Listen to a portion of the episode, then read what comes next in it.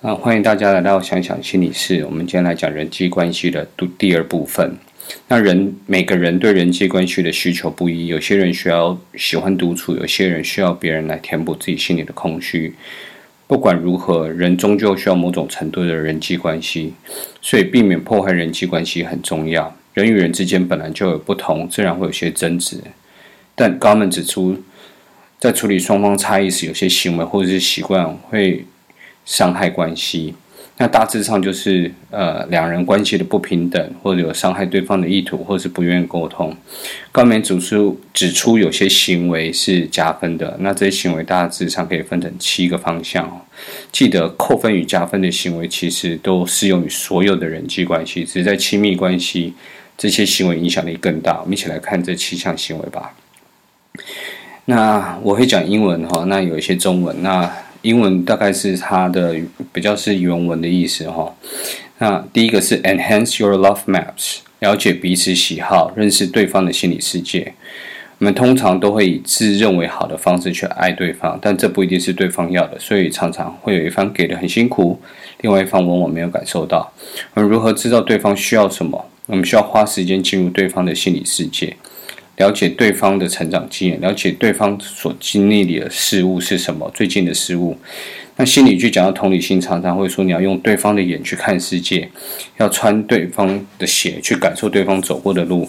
当你明白对方经历的时候，或许你比较能明白对方需要的是什么，你比较能够投其所好的去爱对方。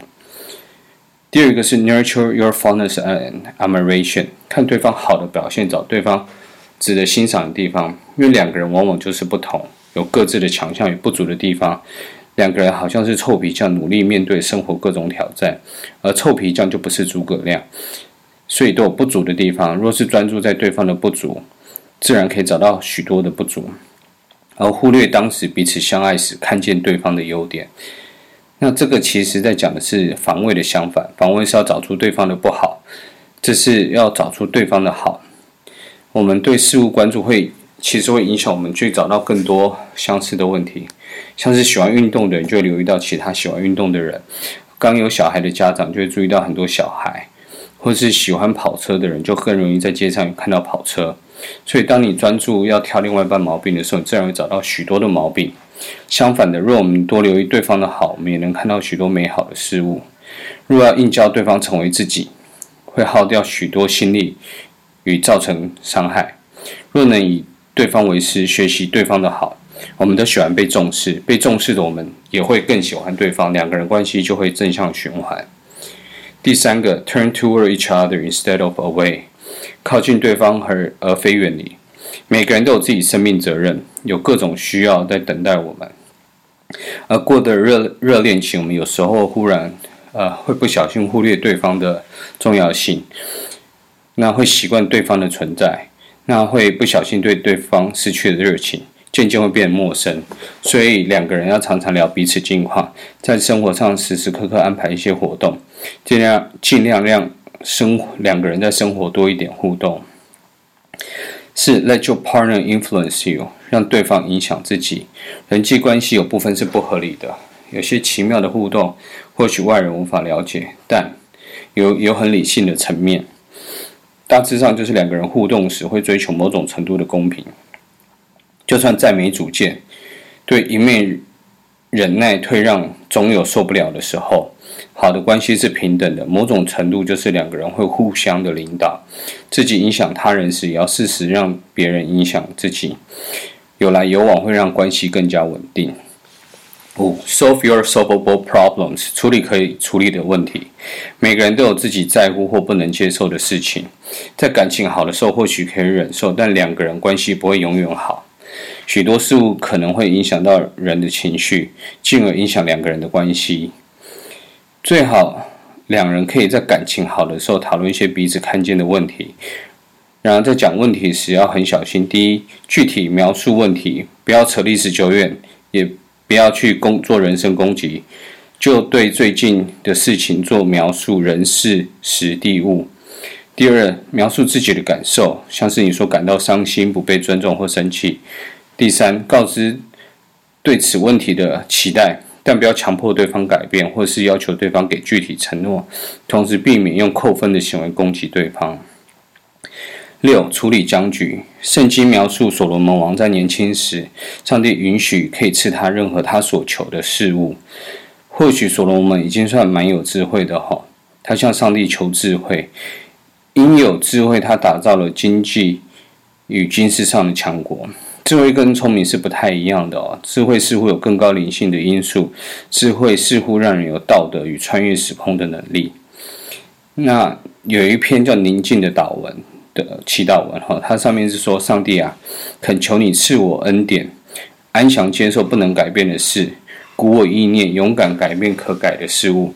这种会见能够分辨接受还是改变，让我每天实在过活，时刻安然享受。让我在艰困的路上内心不失平安，让我施法他接纳这罪孽的人世间，让我信任你，万物万事都会变完善。但愿我顺服你的旨意，好叫我此生悠然快乐，来世更与你同享极乐。阿门。有个更简单的版本是说：平静接受不能改变的，有勇气去改变可以改变的，那有智慧去分辨两者。那每一个人都有过往与自己的限制，转化成生活就是两个人之间的僵局。通常一件事情的关键，若不是在自己身上，我们能改变的部分就很有限。两人就算耗尽一件心力，也不一定能改变问题，只是徒增双方困扰。无法改变的问题，通常就像是自己跟原生家庭的关系。当面对无法改变的事物时，我们要思考是关系跟问题哪一个重要，在当中做取舍。第七，create shared meaning，创造两人共同的意义。那这第这跟第三项有点关联哈。提醒两个人有共同目标，目标相同，两个人自然自然会走在一起。两人常常走在一起，又容又容易有共同目标。在交往过程，或许是找个人去爱，或者爱自己。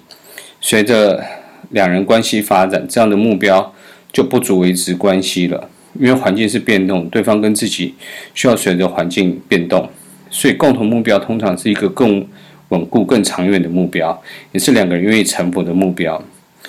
假如没有一个长远稳固的目标，至少要想如何创造美好的回忆，一起讨论要做哪些事情，或是去哪里旅游。